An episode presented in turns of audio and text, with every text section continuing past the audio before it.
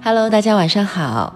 今天要跟大家分享的文章是来自沈从文的《我读一本小书，同时又读一本大书》的节选。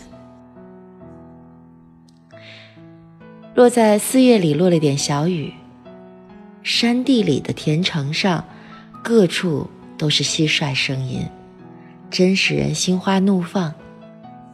在这些时节，我便觉得学校真没意思。简直坐不住，总得想方设法逃学上山去捉蟋蟀。有时候没什么东西安置着小东西，就走到那里去，把第一只捉到手里后，又捉第二只。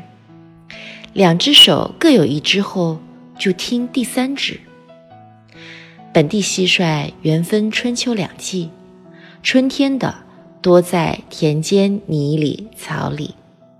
秋季的多在人家附近石下里、瓦砾中。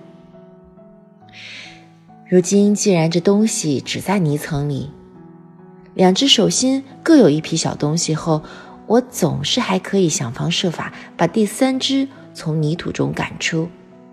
看看若比手中的大些，即开释了手中所有，捕捉新的。如此轮流换取。一整天，方捉回两只小虫。城头上有白色炊烟，街巷里有摇铃铛、卖煤油的声音。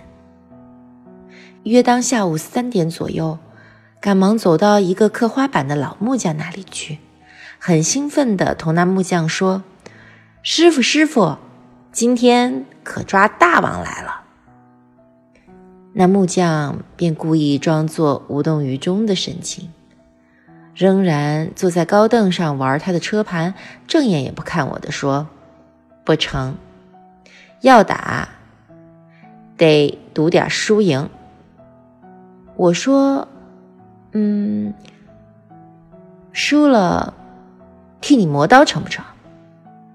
哎，够了，我不要你磨刀，你哪会磨刀啊？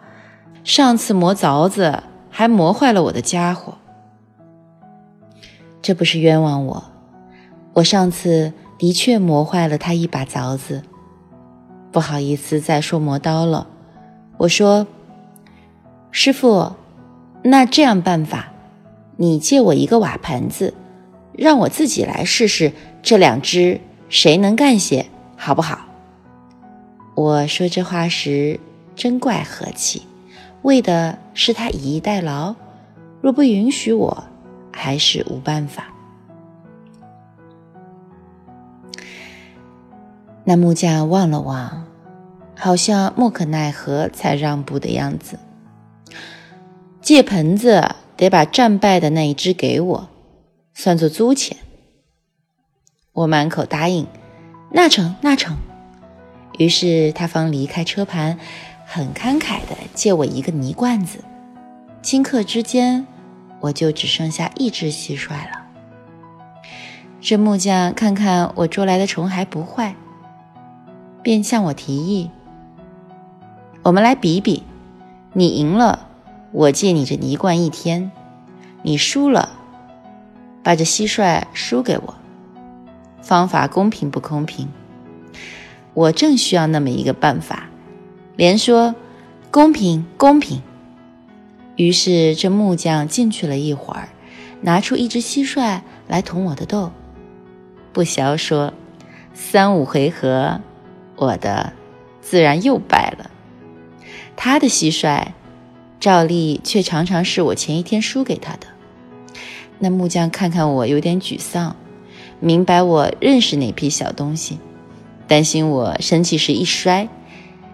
一面连忙收拾盆罐，一面带着鼓励我的神气，笑笑地说：“老弟，老弟，明天再来，你应当捉好的来，走远一点。明天来，明天来。”我什么话也不说，微笑着出了木匠的大门，空手回家了。好了。那今天的分享就到这儿了，希望大家晚安，好梦。